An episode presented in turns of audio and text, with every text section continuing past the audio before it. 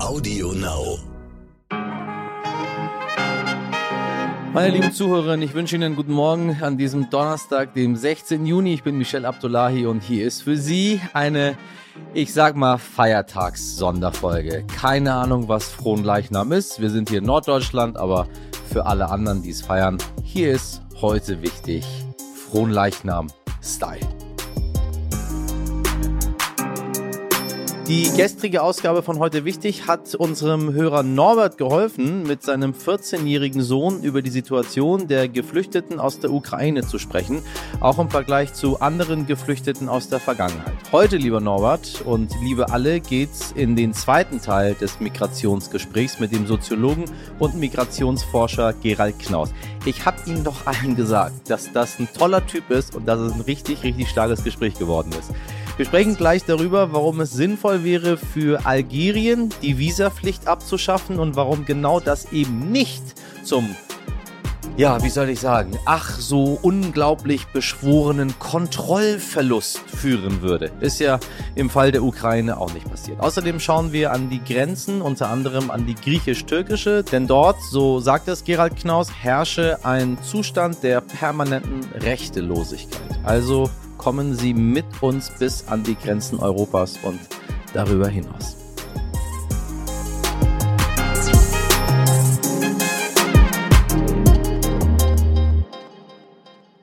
Zuerst für Sie das Wichtigste in aller Kürze.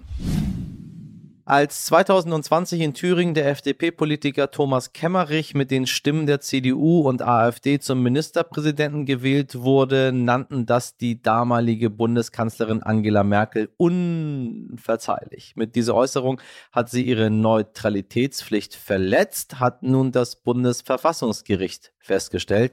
Merkel habe die Rechte der AfD verletzt. Gut, dass sie jetzt im Ruhestand ist ich, ich, ich, werde versuchen, für Sie herauszufinden, was denn, ähm, was denn die Strafe ist, was ihr denn droht. Dafür, dass sie meinte, es sei unverzeihlich. Und wissen Sie was? Es ist mehr als unverzeihlich. Es war einfach nur ekelerregend. Also AfD, verklagt mich doch bitte auch. Im Streit über Brexit-Regeln für die britische Provinz Nordirland geht die Europäische Union jetzt rechtlich gegen London vor. Grund dafür ist ein umstrittenes Gesetz, mit dem Premierminister Johnson das sogenannte Nordirland-Protokoll untergraben könnte. Die EU befürchtet, dass damit wichtige Vertragsvereinbarungen verletzt werden könnten, vor allem was den Warenverkehr in der EU angeht. Das Nordirland-Protokoll ist Teil des Brexit-Abkommens. Es sieht vor, dass die zum Vereinigten Königreich gehörende Provinz weiter den Regeln des EU-Binnenmarkts und der Europäischen Zollunion folgt. Und nun müssen wir uns verabschieden. Nein, die Folge ist noch nicht vorbei. Wir müssen uns vom geliebten Internet Explorer verabschieden. Oh Mann, 27 Jahre lang hat er gerade meiner Generation, oh ja, treue Dienste geleistet. Wobei in letzter Zeit auch nicht mehr. Microsoft zieht nun den Stecker. Er sei einfach zu unsicher und zu langsam. So, so, so die Begründung. Übrigens, wo wir gerade bei zu langsam sind. Laut einer aktuellen Umfrage kämpfen 38 Prozent der Menschen in Deutschland mehrmals pro Woche oder sogar täglich mit zu langsam Internet zu Hause. Wenn das bei Ihnen auch der Fall ist, dann können Sie Geld von Ihrem Anbieter zurückfordern. Ja, sehen Sie mal, wie viel Service ich Ihnen hier biete. Schweden nimmt jedes Jahr 5000 Geflüchtete auf, die direkt per Flugzeug ins Land kommen. Legal und über sichere Wege. Das sind 0,05 Prozent der Bevölkerung. Jedes Jahr. Und die Akzeptanz in eben dieser Bevölkerung ist groß, da die Menschen sehen, aus welchen Zuständen die Schutzsuchenden kommen und eben auch legal. Der Migrationsforscher Gerald Knaus plädiert genau für dieses Konzept, auch in Deutschland. Den Schlüssel für erfolgreiche Migrationspolitik sieht er in zwei Faktoren. Erstens, wir brauchen legale Einreisewege und zweitens, wir brauchen die Unterstützung aus der Bevölkerung. Und die entsteht, wenn man transparent macht, aus welcher Not die Geflüchteten kommen. Falls Sie heute wichtig von gestern schon gehört haben, dann spulen Sie jetzt einfach zwölf Minuten nach vorne für den Rest des Gesprächs. Herr Knaus, ich grüße Sie ganz herzlich. Hallo, guten Tag. Äh, Sie hatten vor einiger Zeit plädiert, dass die Geflüchteten aus der Ukraine hier in Deutschland und auch in Europa besser verteilt werden. Ähm, nun muss ich sagen, ich höre so wenig von den Geflüchteten aktuell. Wie ist überhaupt die Lage momentan? Das ist tatsächlich eine, eine sehr interessante Erfahrung, denn erstens zeigt sich, dass eine historisch einmalig große Zahl durch eine historisch einmalige Entscheidung der EU-Innenminister tatsächlich verkraftbar wurde.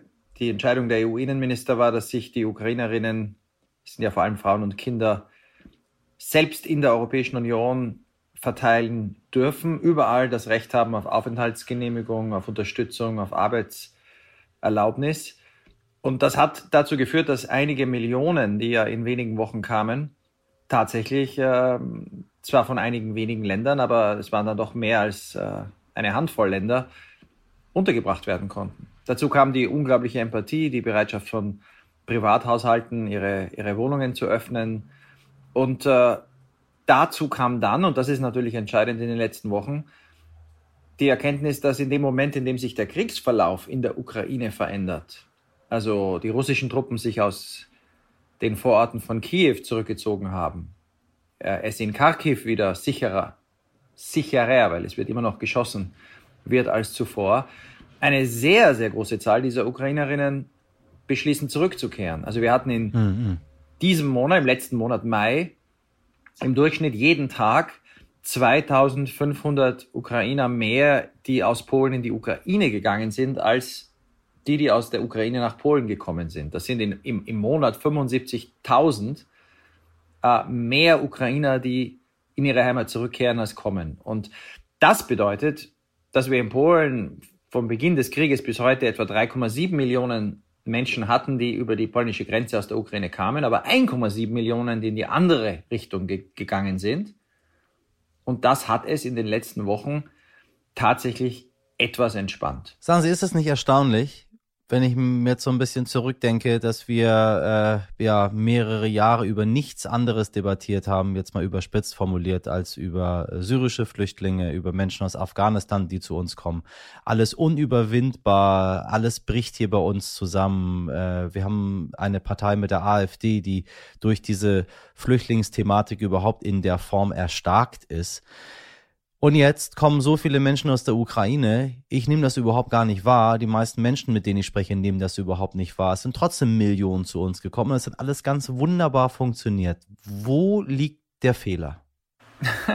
Also der erste, der erste, äh, die erste Feststellung ist, diese Ukrainer, das ist natürlich entscheidend, äh, sind legal eingereist. Keine musste mit einem Schlepper erst ihr Leben riskieren. Keine musste in ein Boot steigen, keine musste durch den dunklen Urwald im Winter wie aus Belarus nach Polen kommen. Die sind alle legal an den Grenzen eingereist. Und der Grund dafür liegt einige Jahre zurück, ist aber extrem wichtig, dass man den Ukrainern 2017 die Visafreiheit für das Einreisen in die EU gewährt hat. Also Ukrainer brauchen kein Visum. Jede Ukrainerin, jeder Ukrainer kann mit einem Pass in die EU einreisen. Das, das war eine fundamentale Entscheidung, die hat nämlich bedeutet, dass als der Krieg ausbrach, die einzige Wahl für europäische Regierungen und Innenminister, die war, die Grenze zu schließen, also die Visapflicht wieder einzuführen. Ja, ja. Was natürlich niemand vorgeschlagen hat. Niemand. Ja. Oder zu sagen, wenn eh alle kommen, äh, dann hat es keinen Sinn, bei Millionen, in den ersten drei Wochen drei Millionen Flüchtlinge, Asylverfahren durchzuführen. Das schaffen wir nicht. Weder das deutsche noch vor allem das polnische oder tschechische Asylsystem hätten das geschafft. Also war die logische Folge zu sagen, ja, da gibt's dieses Gesetz oder diese Richtlinie von, von vor über zwei Jahrzehnten, dass wenn eine große Zahl von Menschen aus einem Krieg flieht und wir ohnehin keine Asylverfahren durchführen können, weil es ein sogenannter Massenzustrom ist, dann lassen wir sie alle herein. Und das war nur deswegen dann möglich, weil die Bevölkerung, das hätte keine Regierung Europas, nicht in Polen, nicht in Tschechien, nicht in Bulgarien oder der Slowakei geschafft, diese Zahl von Menschen, äh, außer in Zeltstätten, Massenlager, die man hätte bauen müssen mit dem Militär, unterzubringen, wäre nicht die Bevölkerung bereit gewesen, ihre Häuser zu öffnen. Das ist der große zweite Unterschied neben dem visafreien und damit unspektakulären Einreisen also ganz legal. Äh, eine Mutter, mit der ich sprach, mit ihrer, eine Frau mit ihrer, mit ihrer 80-jährigen Mutter und ihrer 13-jährigen Tochter, nimmt ein Auto und fährt von Kiew nach Lublin und dann fährt sie nach Wien und dann fährt sie in die Schweiz und dort hat sie jetzt eine Unterkunft. Neben dieser Möglichkeit war die unglaubliche Empathie bei Bevölkerungen und die liegt daran, dass Polen, Slowaken, Balten aber auch Deutsche, Portugiesen und Iren oder Finnen sehen, warum diese Ukrainer gar keine Wahl haben zu fliehen, weil sie ständig erkennen und die Bilder sehen aus der Ukraine. Also diese Tatsache, dass jeder weiß, warum die Menschen fliehen, was in Polen etwa im Falle des Syrien- oder Irakkrieges nicht der Fall war. Also die meisten Polen ja, sahen nur, da kommen Menschen aus dem Nahen Osten, die wir wissen nicht genau warum, dann sagen uns die Politiker, die sind Wirtschaftsflüchtlinge oder die, die brauchen eigentlich keinen Schutz hier. Bei den Ukrainern weiß es jeder in Europa. Und diese Kombination aus legalen Wegen, ohne Schmuggler und ohne Drama und einer breiten Unterstützung, weil man glaubt zu wissen, dass die, die da kommen, den Schutz wirklich brauchen, die macht es möglich, dass wir mit Zahlen von Flüchtlingen zurechtkamen, äh, die, äh, ja, wie Sie sagen, vor wenigen Jahren noch als Horrorvorstellung von Rechtspopulisten Europas Zivilisation zerstört hätten. Was natürlich nicht der Fall war. Es geht, wenn diese Bereitschaft da ist. Wissen Sie, wenn mir jemand sagt, ich weiß nicht, was in Syrien und in Afghanistan passiert ist, bei der Möglichkeit, sich heute zu informieren, bei all dem, was ich selber hier berichtet habe, bei all den Bildern, die Tag und Nacht hoch und runter liefen in den Medien, bei den, bei den Giftgasanschlägen von Assad auf seine Regierung, bei dem, was die Taliban in Afghanistan gemacht haben, bei Menschen, bei Kindern, die sich an Rädern von Flugzeugen festgehalten haben. Und dann kommt da jemand aus Polen oder aus Tschechien oder aus Deutschland oder Portugal oder Ungarn und wo auch immer und sagt, ich habe keine Ahnung, was da auf mich zukommt. Da muss ich dieser Person sagen, die ist ein bisschen plemplem. Ja, aber passen Sie auf. Ich führe ja auch viele dieser Gespräche. Ich weiß natürlich auch, was in Syrien los ist und ich war an der Grenze von Syrien zur Türkei und wer, jeder, wer mit Syrern spricht oder auch wer mit Afghanen spricht, weiß, was dort los ist. Aber es kommt ja noch etwas dazu. Die Frage für Polen ist ja, warum müssen Syrer in Polen Schutz finden und nicht in den Nachbarstaaten? Die ja. Ukrainer finden Schutz in den Nachbarstaaten. Und ich glaube, das ist eine, wenn wir die Weltgeschichte, die, letzte, die Situation der, der Flucht in der Welt in den letzten Jahrzehnten ansehen, dann sehen wir diese Bereitschaft, Nachbarn aufzunehmen. Die war groß auch während der Balkankriege. Ja, ja. Also Kosovaren wurden in den Nachbarländern aufgenommen. Die war groß in Kolumbien, als Menschen aus Venezuela fliehen. Die war groß in Uganda, als Menschen aus dem Südsudan oder Sudan fliehen. Die ist jetzt groß in der EU, als es um Ukrainer geht. Und das hat natürlich auch damit zu tun, wir interessieren uns äh, aus verschiedenen Gründen für den Konflikt jetzt in Syrien, weil, weil wir, weil das ist ja auch nahe an Europa.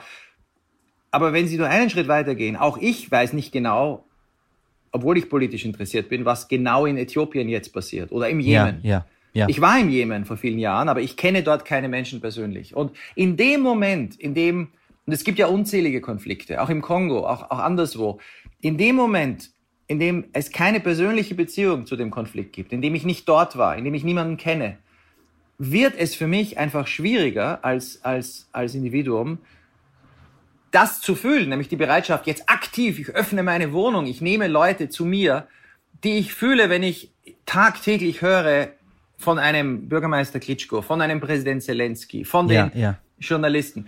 Also es ist ja nicht so, dass wir nicht auch, also selbst die engagiertesten Flüchtlingshelfer wachen jetzt nicht jeden Morgen auf und sagen, um Gottes Willen, ich habe heute nichts für den Jemen getan, weil sie können, sie kümmern sich halt um die, die vor ihnen stehen, denen sie helfen. Richtig. Und dieses Problem der beschränkten Aufmerksamkeit äh, bedeutet natürlich, dass wir bessere Systeme brauchen in der Welt, als nur Systeme, die darauf aufgebaut sind, dass die gesamte Bevölkerung äh, 24 Stunden in den Nachrichten, so wie jetzt bei der Ukraine, immer über einen Konflikt erfährt.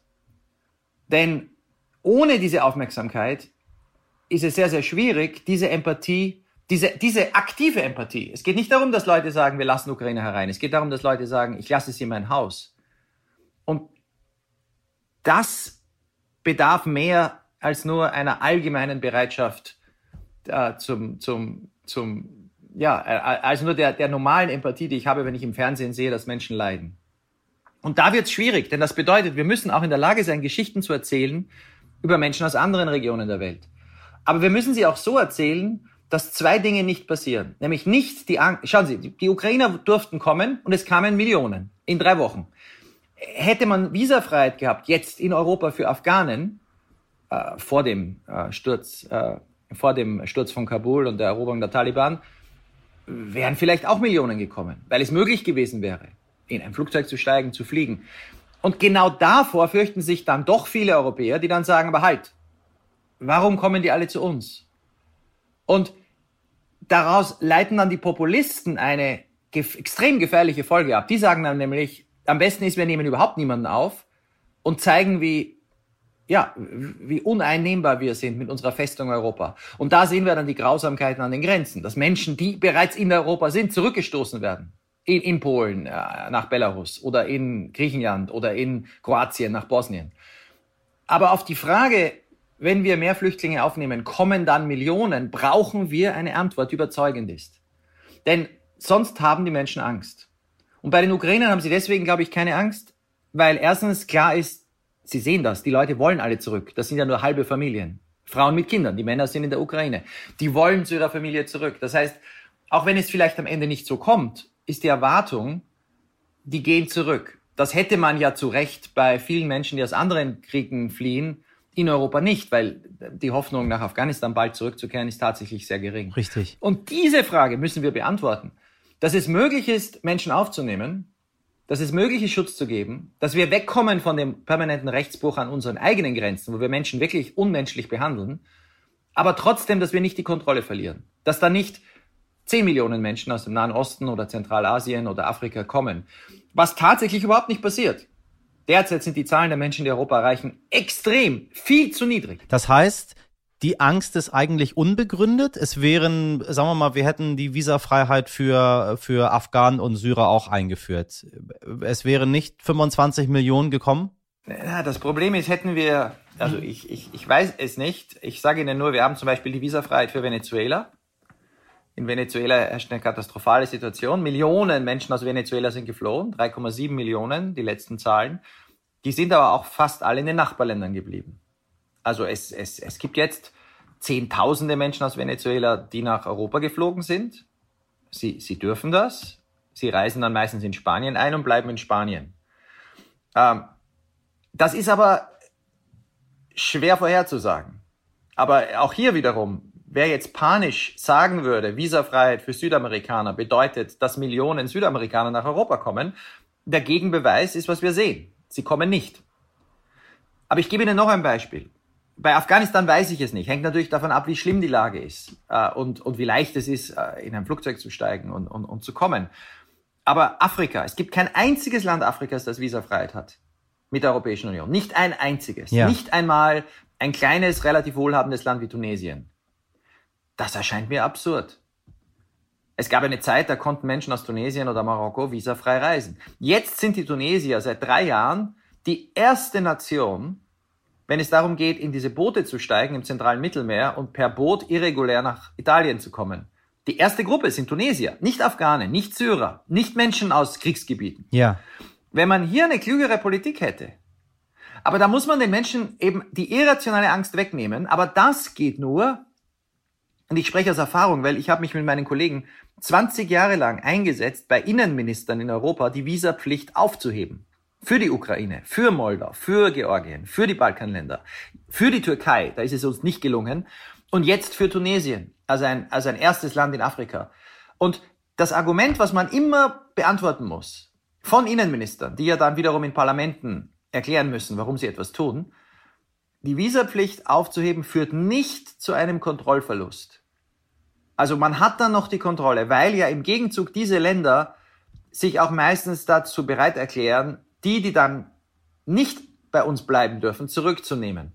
Und das führt aber dazu, dass dann Länder wie Afghanistan, die diese Kontrolle, die das natürlich nicht sagen können, weil keiner nach Afghanistan zurückgeschickt werden darf, dass da dann die Innenminister sagen, halt, wenn ich hier die Visapflicht äh, aufhebe, dann kommen eine unbegrenzte Zahl. Und das führt dann dazu, dass man eigentlich sagen muss, okay, wenn ihr euch fürchtet vor Millionen, dann nehmt doch 100.000. Dann macht ein Resettlement-Programm dann bietet den am meisten Gefährdeten geordnete Wege. Und diese Diskussion, und das ist, glaube ich, die Lehre aus der Ukraine-Krise, diese Diskussion über geordnete Wege, wo die Menschen viel weniger Angst haben, weil sie das Gefühl haben, wir entscheiden, okay, wir lassen jetzt hier die Grenze offen. Wir könnten sie schließen, wir tun es aber jetzt nicht. Wir bringen Leute mit dem Flugzeug zu uns. Äh, wir, so, wir wissen, die, die kommen, brauchen Schutz. Wenn man das kommunizieren kann, dann zeigt uns die Ukraine-Krise, dass die Bereitschaft von Menschen, Leute aufzunehmen, viel größer ist, als wir fürchten. Aber ohne dieses Argument, wir haben irgendwo die Kontrolle, äh, wird es uns nie gelingen, Regierungen in Demokratien davon zu überzeugen. Das ist die Herausforderung. Wir müssen natürlich ganz deutlich auch sagen, dass es eine riesige Bereitschaft gab, Menschen aus Syrien aufzunehmen, damals in der deutschen Bevölkerung. Ja. Eine riesige Bereitschaft immer noch gibt, Menschen aus Afghanistan und aus Syrien ähm, äh, und aus den afrikanischen Ländern bei uns aufzunehmen. Äh, die Willkommenskultur ist ja nicht umsonst geboren zu der Zeit damals. Also nur falls jetzt HörerInnen da sind und sagen, nee, nee, äh, die Bereitschaft ist schon ziemlich groß da. Ähm, was ist der Unterschied in, in, in, in, in diesem einen Fall, den wir jetzt mit der Ukraine sehen und was lernen wir daraus? Wenn ich Ihnen so ein bisschen zuhöre, glaube ich, wir lernen am Ende überhaupt gar nichts daraus, weil wir daraus gar nichts lernen wollen. Wir wollen bestimmte Dinge einfach nicht verändern.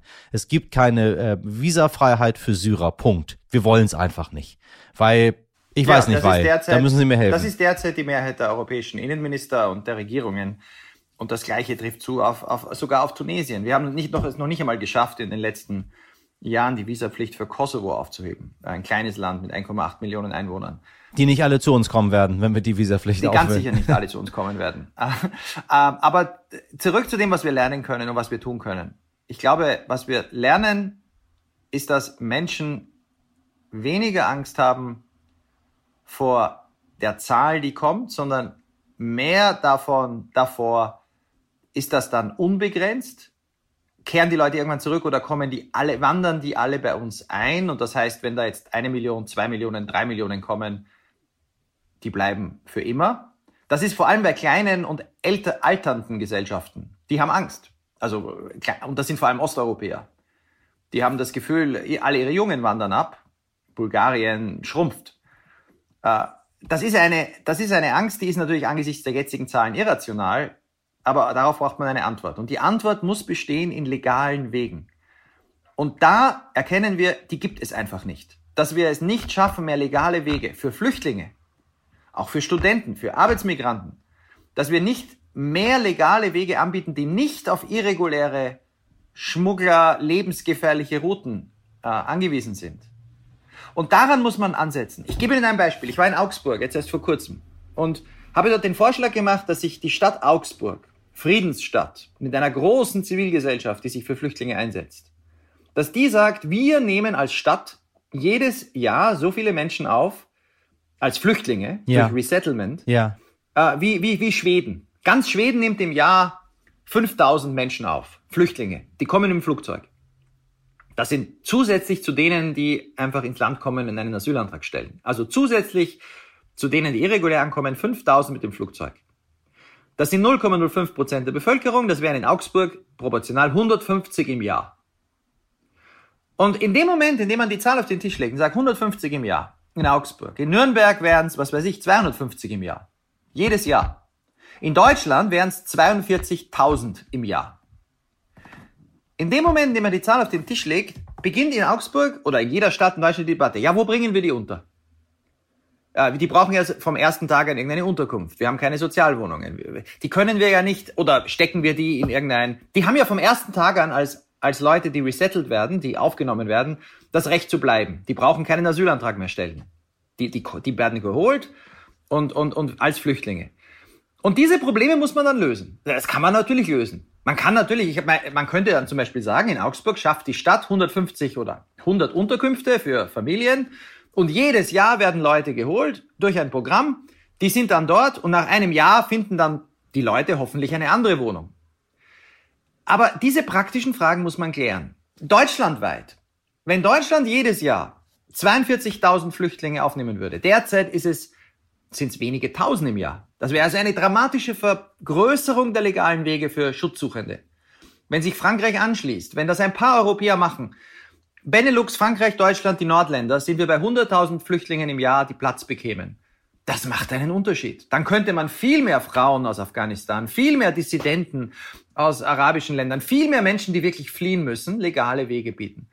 Aber man muss dran arbeiten. Und was uns derzeit fehlt, und das sehe ich derzeit, ich, sehe es ja bei der einfachen Frage, warum nehmen wir derzeit nicht mehr Leute auf, aus, von Ukrainern in Moldau, das sind äh, derzeit 88.000 im ärmsten Land Europas, die haben das Recht, zu uns zu kommen. Ja, warum organisieren wir das nicht? Warum nimmt nicht Augsburg, okay, dann sagen Sie, wir nehmen mal 150 aus Moldau. Sofort. Alle diese Städte, die gesagt haben, wir wollen Leute aufnehmen, wenn man es dann konkret macht, wird es schwierig. Aber die Debatte müssen wir führen. Und ich glaube, was uns die Ukrainer zeigen, ist, dass es oft gar nicht so sehr, es, es, ist nicht, es ist nicht die Bevölkerung, die das nicht will. Es ist nicht, dass das politisch nicht geht. Aber die Kombination aus legalen Einreisemöglichkeiten und Unterstützung in der Bevölkerung, weil man versteht, wer kommt, dass die das brauchen, das ist zu selten. Und das muss jetzt, daran müsste man jetzt arbeiten. Warum setzt man nicht das Ziel? Warum setzt die Ampelkoalition nicht das Ziel, zu sagen, wir nehmen jedes Jahr, so wie Schweden, 0,05 Prozent der Bevölkerung als Flüchtlinge auf. Wir überzeugen andere in Europa, wir überzeugen andere in der Welt. Und dann hat man auf einmal Plätze, auch für Afghanen, die auf dieser sogenannten Menschenrechtsliste stehen und darüber hinaus, Menschen, die wirklich fliehen müssen. Dann hätte man ein Programm. Kanada macht das. Kanada nimmt noch mehr als das, proportional. Das müsste man jetzt aufbauen. Daran müsste man arbeiten. Aber da braucht man dann eine Zusammenarbeit zwischen Städten, Bund, Ländern, der Zivilgesellschaft, Flüchtlingshelfern und den Innenministern, um zu zeigen, dass so etwas geht, ohne dass die Mehrheit der Bevölkerung das Gefühl hat, jetzt äh, verlieren wir die Kontrolle. Nein, das kann ein Erfolg sein wie in Kanada und sogar jahrzehntelang funktionieren. Ich glaube, niemand in Augsburg wird die Kontrolle verlieren, wenn zu den 250.000 Augsburgern und Augsburgerinnen 150 andere niemand. Menschen dazukommen. niemand würde diese, diese Kontrolle verlieren. Ja, da, da, das war mein Appell an die Augsburger. Ich war eingeladen, eine, einen Vortrag zu halten angesichts einer, einer, einer 30-Jahresfeier eines großen Flüchtlings-NGOs dort. Da waren viele vom Stadtrat. Mein Vorschlag war zu sagen, warum gehen nicht zehn Städte in Deutschland wie Augsburg voran und sagen, appellieren an die Innenministerin oder äh, also in Berlin oder, oder in ihren Bundesländern, lasst uns das machen, wir zeigen, wie es geht. Und so lässt sich dieser negative Trend, dass in den letzten Jahren weltweit immer weniger legale Wege für Flüchtlinge offen waren, die Zahl der Resettlements durch UNHCR, das UN-Flüchtlingshilfswerk, war noch nie so niedrig weltweit wie in den letzten drei, vier Jahren. Und das war schon vor Corona. Also diesen Trend muss man drehen. Und die Ukrainer, aber sie haben recht, auch die Afghanen. Ich habe Freunde, die haben sich bemüht, Leute aus, Kabul herauszubringen, nach dem Fall der Taliban. Und die haben dann Wohnungen gesucht. Die haben gesagt, die Bereitschaft, auch, auch im reichen Deutschland, wo es angeblich keinen Wohnraum gibt, von Leuten zu sagen, ich, ich kann wen unterbringen, die ist da. Richtig. Man muss es nur organisieren. Wenn wir mal einen Schritt äh, weitergehen, die Bundesregierung will ja diesen Migrationspakt beschließen. Bundesinnenministerin Faeser hat gesagt, ein dauerhaftes Bleiberecht für abgelehnte, aber gut integrierte Asylbewerber. Das wollen wir schaffen ähm, Menschen, die, ich weiß nicht, mehr als fünf Jahre jetzt hier bei uns sind und sich von Duldung zu Duldung kämpfen, was man sich ja vorstellen muss. Sie möchten irgendwas aufbauen. Ich kenne das aus eigener Erfahrung, äh, dass wenn man ankommt, äh, erstmal die ersten Jahre nur Duldung bekommt. Das heißt drei Monate, vielleicht sechs Monate. Äh, das ist der größte Zeitraum, den Sie dann planen können. Dann können Sie mal für ein Jahr planen. Dann können, können Sie für zwei Jahre planen. Ich habe erst, nachdem ich, ich glaube 18 war ich, habe ich erst die unbefristete ähm, Aufenthaltserlaubnis bekommen. Da war ich schon über 13 Jahre hier und habe mich von Tag zu Tag haben wir uns durchgekämpft. Vielleicht geht's ja morgen wieder zurück.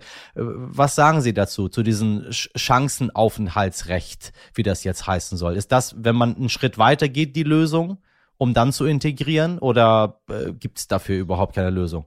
Das, was Sie beschreiben, das, was Sie beschreiben, ist ja eine absurde Situation. Und, und zwar ein, ein Lose-Lose äh, äh, für alle. Also natürlich vor allem für die Betroffenen. Man, man lebt jahrelang in Unsicherheit, aber auch für die Gesellschaft. Es ist ja nicht gut für Deutschland dass viele Menschen im Grunde genommen entmutigt werden. Äh, alles, also manche sind so stark und schaffen es trotzdem. Die lernen dann trotzdem die Sprache, die integrieren sich trotzdem. Aber diese Unsicherheit ist natürlich eine, eine Qual. Und vor allem ist es in, insofern sinnlos, als ja, als ja sehr, sehr viele mit einer Duldung sowieso nicht zurückgeschickt werden können. Das weiß ja. man jetzt. Wenn man rational ist, ist es nicht möglich. Die, die Ampeldiskussionen zwischen den Koalitionspartnern begannen mit der Erkenntnis, dass das ein absurdes System ist. Die Frage ist dann, wie ändert man es? Und ich glaube tatsächlich, dass die einzige Art, das zu ändern, darin besteht zu sagen, wer schon länger hier ist und wer jetzt nicht äh, von einem Gericht verurteilt wurde wegen einer Straftat oder, oder, oder, oder ein Gefährder ist, und das ist ja eine sehr, sehr, sehr kleine Gruppe, die aller, allermeisten, die jetzt hier sind, die wir nicht zurück, die wir nicht abschieben werden können und die wir eigentlich auch nicht abschieben sollten, weil sie ja schon ein neues Leben aufgebaut haben nach ein paar Jahren, die kriegen eine Chance. Ich bin mir nicht sicher, ob das, was die Ampel im Koalitionsvertrag beschlossen hat, schon, also ich bin mir sicher, es geht noch nicht weit genug, aber ich bin mir auch sicher, es ist der richtige Schritt in die richtige Richtung. De facto müsste man sagen, wer jetzt hier ist, ab einer gewissen Zahl von Jahren es ist Deutschland nicht gelungen, eine Abschiebung durchzuführen. Äh, es wird dann grausam, wenn Leute ein neues Leben aufgebaut haben, weil sie schon drei Jahre hier sind. Dann noch immer mit dieser Bedrohung einer Abschiebung in ein dann immer fremderes Land zu drohen. Ähm, dazu muss man die Bevölkerung mitnehmen. Ich glaube, dass das möglich ist. Denn ich habe ganz viel erlebt in vielen Städten, wenn ich über das Thema rede, mit Bürgermeistern aller Parteien übrigens, auch CDU-Bürgermeisterinnen in, in Baden-Württemberg, die dann sagen, ist doch absurd. Wir haben hier junge Männer, aus Gambia, aus, aus, aus Westafrika, die sind jetzt seit sechs Jahren hier und haben immer noch eine Duldung, leben immer noch in irgendeinem Aufnahmezentrum. Äh, mit der Unsicherheit, die, die, die haben keine, keine Sprachkurse. Das ist absurd. Das war schon am ersten Tag absurd. Also hier zu sagen, wir versuchen sofortige Integration anzubieten, ist für alle gut. Und der Schlüssel ist jetzt, dass das schnell umgesetzt wird. Also jetzt beginnt Frau Faeser es kam die Ukraine-Krise dazwischen, das hat ein paar Monate die Aufmerksamkeit gebunden, aber man musste das jetzt so schnell wie möglich umsetzen und dann, wenn es funktioniert hat, müsste man es ausdehnen. Man müsste dazu kommen, dass die, die jetzt hier sind, die hier bleiben werden, dass die eine Chance haben. Haben Sie insgesamt das Gefühl, dass die Ampelregierung Migrationsfragen ähm, anders äh, und dann vielleicht auch besser angeht als Vorgängerregierungen? Das werden wir sehen. Also der Koalitionsvertrag ist ein sehr gutes Dokument. Äh, aber das ist Papier. Noch muss es, jetzt muss es umgesetzt werden. Äh, ich kann Ihnen vieles über die Grenzen erzählen. Dort ist der Zustand jetzt so schlimm wie noch nie. Also wir haben jetzt einen Zustand der permanenten Rechtslosigkeit an der griechisch-türkischen Grenze. Die Griech Griechenland schickt einfach Leute mit Gewalt zurück, nimmt Leute auf den Inseln gefangen, steckt sie auf Plastikboote, schickt sie zurück. Jeder weiß es. Aber keine Regierung sagt es. Wir haben interne Berichte von EU-Institutionen, die das erforscht haben, die das beweisen. Wir haben Berichte des Europarats über die der, des Anti-Folter-Komitees des Europarats zur Situation an der kroatisch-bosnischen Grenze, wo Menschen geschlagen werden, äh, ausgeraubt, verletzt, zurückgestoßen. Auch, auch Jugendliche. Also wir wissen das. Wir haben einen, einen, wir haben dazu noch immer eine unglaublich hohe Zahl von Toten im letzten Jahr. Nur im zentralen Mittelmeer mindestens 1200 Ertrunkene. Äh, das ist der Zustand jetzt, heute. Den möchte die Ampel beenden. Und jetzt beginnt die Schwierigkeit. Das, das kann Deutschland nur machen, wenn es einige Schlüsselländer überzeugt. Also in der Ägäis geht es nicht ohne Griechenland. Im zentralen Mittelmeer geht es nicht ohne Italien. Äh, man braucht Druck auf, man braucht Druck. Man muss Kroatien überzeugen, die Politik zu Bosnien zu ändern. Das bedeutet aber, es muss jemand geben, der sich dafür engagiert. Die, die Bundesregierung sagt im Koalitionsvertrag, man soll jemanden schaffen, der, der diese Verhandlungen führt auch mit Drittstaaten, der über diese, der darüber nachdenkt, wie man solche Koalitionen aufbaut. Das ist noch nicht passiert. Wenn das nicht passiert, dann bleiben die Ziele, etwa Seenotrettung zu verstärken, das Sterben zu beenden, den Rechtsstaat wiederherzustellen, dann bleiben sie am Papier. Ich glaube aber, dass es möglich wäre. Ich, ich glaube, ich kenne einige der Verhandler von den Ampelkoalitionären, die das wollen. Die, die wollen das umsetzen. Man muss es aber auch tun. Äh, wenn man es umsetzt, dann glaube ich auch, um Ihre Frage zu beantworten, dass es viele in der Opposition gibt, die das auch gut fänden. Also ich kenne genug CDU-Politiker auf Landesebene und in den CDU-CSU-Politiker auf Landesebene in den Städten, die, die durchaus auch sagen, wir, wir wollen humane Grenzen, wir wollen humane Kontrolle, wir wollen und wir wollen die, die da sind, die unsere Bevölkerung ja sowieso, äh, jeder weiß, die bleiben da, äh, dass die, dass die eine Chance kriegen. Aber man muss handeln. Und die Schwierigkeit besteht da oft darin, dass in den letzten Jahren, und das war vielleicht bei der letzten Bundesregierung der Fall, man hat sich oft hinter Europa versteckt. Man hat gesagt, wir brauchen die große europäische Lösung. Wenn wir die haben, dann wird alles besser. Und in Europa wurde aber über Scheinlösungen diskutiert, während der Rechtsstaat an der Außengrenze immer mehr zusammengebrochen ist. Herr Knaus, wenn wir mal abschließend in die Zukunft hineingucken, ähm, was kommt denn noch auf uns zu? Also ich meine, wir reden jetzt über äh, Lösungen und über Chancen und äh, wir bemühen uns darum, irgendwie zu gucken, dass es funktioniert. Mal geht's, mal geht's nicht, mal wollen wir es, mal wollen wir es nicht. Was kommt denn auf uns zu, wenn wir auf die aktuellen Krisenherde, auf künftige Krisenherde gucken? Worauf müssen wir uns denn, worauf muss ich mich, wenn ich heute in Deutschland 20 Jahre alt bin und gerade Abi gemacht habe, äh, so einstellen, was auf mich als Mensch so noch zukommt im Laufe der, sag ich mal, weiß ich nicht, nächsten Jahrzehnte, was Migrations- und Fluchtbewegungen in der Welt angeht. Ich finde, das sollte man ja schon wissen, was mit diesem Land irgendwas passiert, äh, um dann äh, jetzt vielleicht ein bisschen klüger zu agieren, als das dann später nachzuholen. Also ich glaube, der erste Punkt, äh, das wissen alle Politiker heute schon, ist, dass Deutschland tatsächlich Einwanderung braucht. Wenn es die nicht gibt, dann zahlen wir einen sehr hohen Preis. Also man braucht Einwanderung, die erfolgreich ist. Also man braucht Einwanderung, die nicht so erfolgt wie in den letzten Jahren, wo Leute irregulär kommen, Asylantrag stellen, abgelehnt werden und zehn Jahre in der Duldung warten. Man muss äh, Möglichkeiten bieten, dass Leute kommen und eine Chance haben, sich zu integrieren. Dass man sie dabei unterstützt und dass dann Deutschland vielfältiger wird, aber eben auch erfolgreich bleibt. Ähm, äh, die, die kanadische Regierung sagt, sie will jedes Jahr ein Prozent der Bevölkerung aufnehmen durch Migration. Ja, das stellt man sich das in Deutschland vor, das wären 800.000 Menschen im Jahr. Ich glaube, in Deutschland äh, ist das sehr, sehr selten. Also es gab wenige Jahre, wo das passiert, aber dass Deutschland im Jahr 400.000 Menschen bräuchte, die hier arbeiten, zusätzlich, ja, das äh, ist unbestritten. Jetzt ist aber die Frage, das kann nicht durch irreguläre Migration über Grenzen erfolgen. Denn, wie gesagt, irreguläre Migration erschreckt Menschen und alle Demokratien, Griechenland, Kroatien, Spanien, Italien, machen dann zu mit Gewalt. Das haben wir gesehen. Also brauchen wir legale Wege. Legale Wege bedeutet aber auch, wir müssten proaktiv werden. Ähm, viele der Menschen, die zu uns kommen werden, also das jetzt mit der Ukraine ist ja eine Ausnahmesituation. Die Ukraine hat keine hohe Geburtenrate. Äh, die meisten Menschen, die keine Arbeit finden, aber arbeiten wollen, sind in den Nachbarländern Europas im Süden.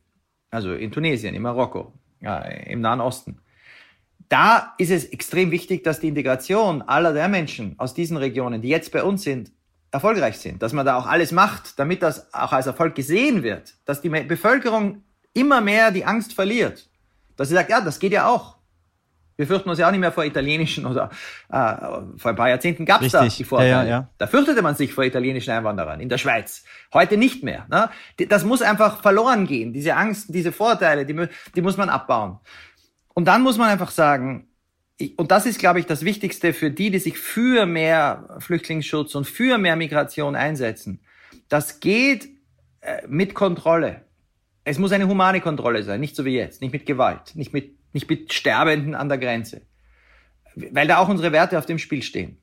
Also dazu bräuchten wir auch Partnerschaften. Wir müssten jetzt Tunesien ein Angebot machen. Wir bieten euch an Visaliberalisierung. Ihr helft uns, irreguläre Migration mit den Booten zu stoppen.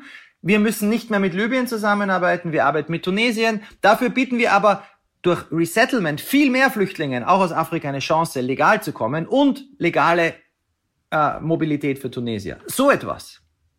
Wenn wir das hinbekommen, dann ist Europa für die nächsten Jahrzehnte in der Lage, äh, denn dieses Bild, dass in Afrika die Bevölkerung explodiert, ist ja ein Unsinn. Ja, es gibt ein Bevölkerungswachstum, aber in, in, in Nordafrika ja, lässt lässt das Bevölkerungswachstum schon stark nach. Also das, das ist ja nicht so, die, die Weltbevölkerung wird sich stabilisieren bei, bei neun, zehn Milliarden. Weltweit. Heute in, in Marokko hat die durchschnittliche Frau so viele Kinder wie in Deutschland in den 70er Jahren. In der Türkei auch, im Iran auch. Also es ist ja nicht so, dass, worum es geht, ist, dass wir Wege finden mit diesen Nachbarn Europas, ohne tödliche Grenzen, durch Kooperation, äh, Situationen zu schaffen, wo, wo wir durch Mobilität gewinnen. Und dass wir das können, haben wir in Europa gesehen. In der Europäischen Union. Mit diesem Schaffen von Bewegungsfreiheit. Es hat ja Jahrzehnte gedauert, bis zwischen Frankreich und Deutschland die Kontrollen abgebaut wurden. Jahrzehnte. Aber heute haben wir es. Das ist ein mühsamer Prozess und der wurde geführt von den Innenministern. Immer mit dem Argument, ah, wenn wir die Grenze zu Polen jetzt öffnen, verlieren wir aber trotzdem nicht die Kontrolle. Wir werden nicht gefährlicher. Es wird nicht gefährlicher. Und wenn man das immer wieder schafft, Leute davon zu überzeugen, dann haben wir auf einmal in Europa 16.000 Kilometer Landgrenze, die wir nicht mehr bewachen, innerhalb der EU. Und wir haben immer mehr Visafreiheit mit den Nachbarn. Das müssten wir ausbauen. Jetzt auch Richtung Afrika. Und dann äh, ist mir vor den nächsten Jahr, Jahrzehnten nicht bange. Das heißt, es ist keine kulturelle Frage letztendlich. Der Ukrainer, der uns ja so nah ist, die sind Christen, sie sind aus dem gleichen Kulturkreis, sie sehen so aus wie wir. Also nicht wie ich, ich bin weder Christ noch sehe aus wie die Ukrainer. Mich sehen sie, wie ich aussehe. Was ist denn, was ist denn damit? Also halt, halt, halt. Mein, also die Generation meiner Großeltern ist in die Ukraine eingefallen. Mit der Wehrmacht. Mit dem Ziel, Ukrainer zu versklaven. Die meisten Toten unter den Sowjetbürgern waren Ukrainer, natürlich auch Russen, natürlich Polen. Die Vorstellung, dass weiße Christen äh, aus Deutschland und weiße Christen aus Osteuropa natürliche Freunde sind, die ist ein Ergebnis von einem kulturellen Wandel. Das war nicht immer so. Das heißt, den Wandel kann man also auch weiterführen mit anderen. Ja, ich bin überzeugt, dass, also es, es gab eine Zeit, als die Europäische Wirtschaftsgemeinschaft geschaffen wurde, zwischen Frankreich, Deutschland, den Benelux-Ländern und Italien 1957, war Algerien Teil Frankreichs. Da wurde ein blutiger Krieg geführt äh, der, der, der, zwischen Frankreich und, und, und äh, Algerien. Aber damals war Algerien Teil dieser Wirtschaftsgemeinschaft. Äh, ich glaube, wir müssen einfach im Kopf erkennen, dass es möglich ist, Einstellungen zu ändern. Es, ist, es, ist, es passiert nie automatisch. Es ist immer wichtig, Leute zu überzeugen. Aber dass wir heute in Polen heute positiv in die Ukraine blicken, nachdem Ukrainer und Polen ziemlich blutige Kämpfe auch hatten im 20. Jahrhundert, dass, dass, dass Deutschland, äh, ja, und Sie haben es angesprochen, Deutschland war auch, es gab eine unglaubliche Willkommenskultur auch für Syrer 2015. Egal, was die Religion war, es gab eine parteiübergreifende Bereitschaft, Leute aufzunehmen. Das ist, äh, das, das, es ist möglich. Herr Knaus, ich danke Ihnen sehr für dieses aufschlussreiche Gespräch. Ich hoffe, dass unsere Zuhörer in die, die Möglichkeiten, die Sie aufgezeigt haben, ähm, mitnehmen und auch weitergeben, weil das eine Sache ist, die wir nur hinbekommen, wie Sie so schön sagen, wenn das äh, ein gemeinsamer Wille ist, es weiterzutragen. Und wenn äh, Augsburgerinnen und Augsburger es hinbekommen, 150 Menschen aufzunehmen und keine Angst haben, dass ihre Stadt dadurch, ich weiß nicht was wird. Dankeschön. Dankeschön. Das war unsere Migrations-Sonderfolge. Ich hoffe, Sie haben neue interessante Erkenntnisse und Einblicke gewonnen. Es ist am Ende alles nicht so einfach, doch es lohnt sich, über moderne, neue Konzepte nachzudenken. Millionen von Menschen auf der ganzen Welt werden es uns danken und einer, der es dankt, das bin ich, der damals auch auf ganz legalem Wege hierher gekommen ist. Und vielleicht, nachdem ich das Gespräch mit Gerald Knaus geführt habe, ist das einer der Gründe zumindest, warum es bei mir besser lief als bei vielen anderen. Ich habe nie das Gefühl gehabt, zumindest nicht so wirklich eingesperrt zu sein. Fragen, Kritik, Anregungen wissen Sie wie immer an heute wichtig stern.de. Meine Redaktion besteht heute aus Mirjam Bittner und Dimitri Blinski. Produziert wurde diese Folge von Alexandra Zebisch. Wir hören uns morgen wieder zur gewohnten Uhrzeit ab 5 Uhr. Schönen frohen Leichnam, liebe Menschen in Deutschland, die das feiern. Und einen wunderbaren Donnerstag an alle anderen, insbesondere die Nordlichter. Machen Sie was draus, Ihr Michel Abdullahi.